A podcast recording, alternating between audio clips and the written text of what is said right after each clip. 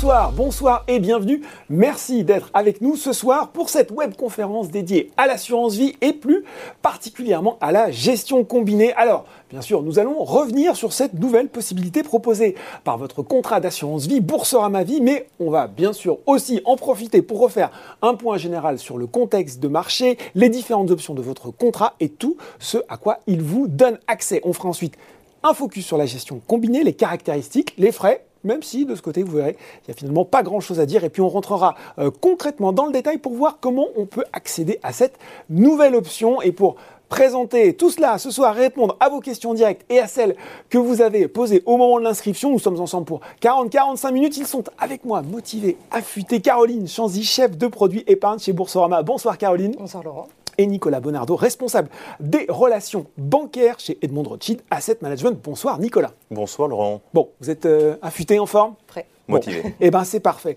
Euh, on aime bien, Nicolas, avant de se lancer, toujours faire un petit point de conjoncture sur les marchés. Et Dieu sait qu'il y a des choses à dire en ce moment avec, euh, avec ce qu'on est en train de vivre pour que nos clients comprennent bien un petit peu ce qui se passe. On arrive au terme de cette année 2021 on va pas tout de suite parler de la crise sanitaire, on va pas se déprimer tout de suite. Ce qu'on peut dire, c'est que ça a été quand même une année assez incroyable du point de vue boursier. Ah bah c'est sûr, c'est agréable de parler de 2021. Voilà. En tout cas, jusqu'à jusqu'à ce qui nous arrive un peu plus récemment. On, est content. Euh, la performance des marchés actions ont globalement été très bonne, notamment dans les pays développés, les pays du Nord, États-Unis euh, et l'Europe. Des performances très très très satisfaisante pour les investisseurs. Ça a été un peu plus compliqué euh, pour la Chine et pour l'Amérique latine, qui a un peu plus souffert. Des bonnes performances tirées par des croissances bénéficiaires satisfaisantes des entreprises, une forte demande, la reprise et la réouverture des économies.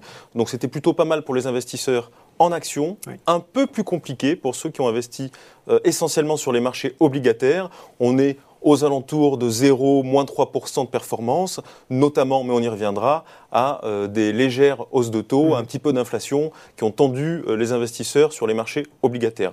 Mais globalement, c'est un bon cru. Alors, qu'est-ce qu'on voit sur cette, juste si on peut euh, décrire euh, rapidement cette slide qu'on avait à l'écran, c'est la performance des principaux euh, indices actions, c'est ça, sur l'année 2021 Exactement. Donc, les, petits pointillés noirs, donc vous avez le, MSCI World, donc les, actions mondiales. On voit mhm. qu'elles ont plutôt bien marché depuis le début de l'année. en bleu, vous avez l'Eurostock 50, donc les actions européennes. Mhm. Et en noir, très euh, plein, vous avez le S&P 500, donc ce sont les entreprises... L'indice large américain. Américain, oui, exactement. Et le rouge, ben, on voit la, dichotomie, la différence entre ces pays... Euh, nord-américains et européens et voilà la Chine qui elle a, souffert avec des performances euh, assez compliquées euh, une Chine qui s'est un petit peu aussi renfermée sur elle-même qui a eu des, difficultés aussi à produire à exporter. d'étranglement on a parlé aussi de la crise énergétique un petit crise énergétique des petits problèmes aussi de, gouvernance du pays qui effraient un petit peu les investisseurs étrangers. Donc voilà un peu plus compliqué pour la Chine et pour l'Amérique latine également. Bon alors on dit souvent même si il y aurait aussi là aussi beaucoup en dire que la bourse est le reflet des perspectives économiques, macroéconomiques. Et là aussi, on peut dire qu'on a eu de, euh, plutôt de belles surprises en 2021, notamment pour, euh, pour la France. Quel constat on peut faire de cette année qui est en passe de s'écouler? Effectivement, euh, les planètes étaient quand même alignées. Il y a eu des États qui ont, fait des plans de relance, il y a les banques centrales qui ont injecté pas mal de liquidités mm. dans l'économie et qui ont permis à cette réouverture, alors j'allais dire post-Covid, mais maintenant c'est un peu compliqué, mais à cette réouverture de vraiment bien fonctionner, de donner aux gens l'envie de consommer et donc d'avoir une très forte demande. Mm. Mais qui dit forte demande dit problématique et tension sur l'offre, mm. parce qu'on a vendu les stocks, euh, mais on a eu du mal à produire. Donc aujourd'hui, on se retrouve un peu en déséquilibre euh, entre l'offre et la demande, ce qui crée un petit peu d'inflation. Et pour ceux qui nous écoutent et qui font des travaux chez eux en ce moment, ils ont peut-être remarqué qu'il y avait des problèmes sur le hein. placo, ou sur le bois, sur le euh, bois, etc. Donc euh, c'est vrai que ça génère un petit peu d'inflation. Et s'ils veulent une voiture, ils ont du mal à l'avoir parce que les semi-conducteurs aussi. Bah, vous n'avez pas toutes les options. Voilà. Et il faut attendre. Et il faut, il faut attendre un petit peu. Donc, un petit peu plus compliqué sur ce, sur ce niveau-là, mais globalement, voilà, on reparlera de, de l'inflation un petit peu plus tard, et on est quand même sur cette fin d'année assez euh, prudent sur euh, l'arrivée de ce, nouveau variant euh, qui pourrait quand même installer un peu d'instabilité, un petit peu d'incertitude sur les marchés. Voilà. Justement, on sait que, on sait que la, demande, notamment la consommation, tire la croissance. On, l'a dit, consommation, demande qui était au rendez-vous, même s'il y a eu des, des goulets d'étranglement, des difficultés d'approvisionnement est-ce qu'on n'est pas un petit peu inquiet avec justement ce qui est en train de se passer avec ce, variant Omicron et ces économies qui semblent quand même hein, se refermer un petit peu, Nicolas? Euh, oui, sur le court terme, c'est effectivement en train de se, refermer. Après, la, progression du vaccin rassure quand même les marchés, où euh, euh, tout ressemble à l'année dernière, mais on n'est pas l'an dernier. Il y a beaucoup plus de personnes vaccinées dans le monde.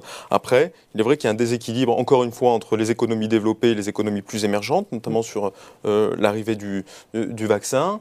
il y a une inflation. Euh, qui, qui, est, à notre sens, encore transitoire. Euh, on, y reviendra, euh, je crois, tout je crois tout à l'heure. mais il y a une demande, voilà, une demande. Les gens ont beaucoup épargné, ont envie de consommer. On voit. on voit quand même sur le graphique le, formidable rebond, parce que c'est vrai que là, on est plutôt dans l'incertitude, mais c'est incroyable. On voit le, graphique qui s'effondre en 2020 et qui redémarre. Évidemment, voilà, les gens qui n'ont pas pu consommer pendant plus d'un an, qui ont été enfermés chez eux, et aujourd'hui, vous avez des économies quand même qui se réouvrent. Alors, des tensions sur le, sur le tourisme. On voit, je crois, euh, Air France ces derniers temps qui a, qui a un petit peu titubé en mm, mm, bourse. Mm. Bon, à ce stade, rien de bien méchant. Je pense qu'il faut se donner 15 jours. Il faut être à l'écoute euh, des scientifiques, du séquençage de ce nouveau euh, variant et de voir si le vaccin fait son travail ou pas. Donc euh, pour le moment, on surveille ça, mais on ne s'inquiète pas outre mesure. Alors on surveille ça. Ce qu'on surveille aussi, on en a beaucoup parlé cette année, c'est l'inflation. L'inflation, on en a beaucoup dit sur l'inflation au départ. Elle était présentée comme transitoire et puis c'est désormais un transitoire qui dure. On parle maintenant d'effet second tour, c'est-à-dire potentiellement d'augmentation de salaire qui viendrait renchérir cette inflation. Là aussi, on a besoin d'y voir clair, Nicolas. Alors, effectivement, pour nous, notre scénario euh, central aujourd'hui, c'est quand même que l'inflation euh, est transitoire. Elle a été beaucoup plus dynamique aux États-Unis, un peu moins en Europe, mais il faut se poser la question d'où venait cette inflation? Mm. Cette inflation, elle est venue de ce décalage entre l'offre et la demande. quand trois personnes veulent acheter le même bien et que vous avez que deux biens, ben, le prix augmente. Là, on a connu de l'inflation.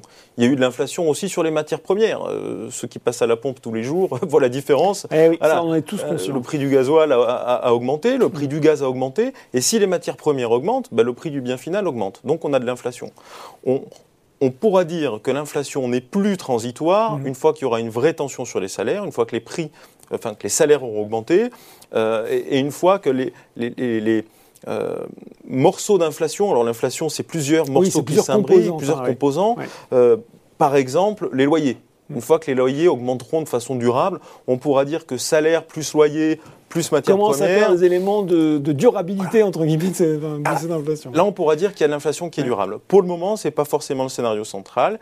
Il y a un peu d'inflation, mais rien d'inquiétant.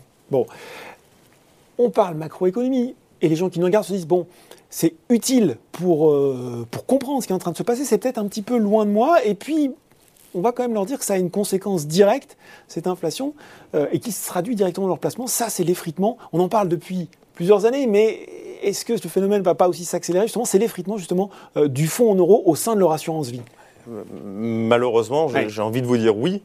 c'est une conséquence directe de l'effritement du fonds euro. Fonds Euro a eu des, années, belles années, on va magnifiques et c'est superbe. Mais aujourd'hui. Euh, la formule magique euh, rendement, sécurité, visibilité. J'ai bien euh, peur qu'elle soit un peu abîmée, voire cassée aujourd'hui. Donc. l'inflation qui devrait être entre 2 et 2,8% mm. pour l'année 2022, avec un fonds euro qui devrait être entre 0,75 et 1%, mm. voilà, en moyenne. Mm. Bon, bah, si vous faites la soustraction, vous perdez de l'argent. Ça veut dire concrètement, voilà, Nicolas, il faut le dire aux gens qui nous regardent, on perd de l'argent aujourd'hui. Ah, vous avez un rendement, ce qu'on appelle un rendement réel. négatif, malheureusement. Donc il, faut reformater notre façon d'investir aujourd'hui, notre logiciel, exactement, et se dire que si on reste pleinement investi sur le fonds euro et que le fonds euro reste dans ces niveaux-là, à 10 ans, on aura perdu de l'argent. Donc il faut trouver des alternatives. Bon, voilà, le constat est clair.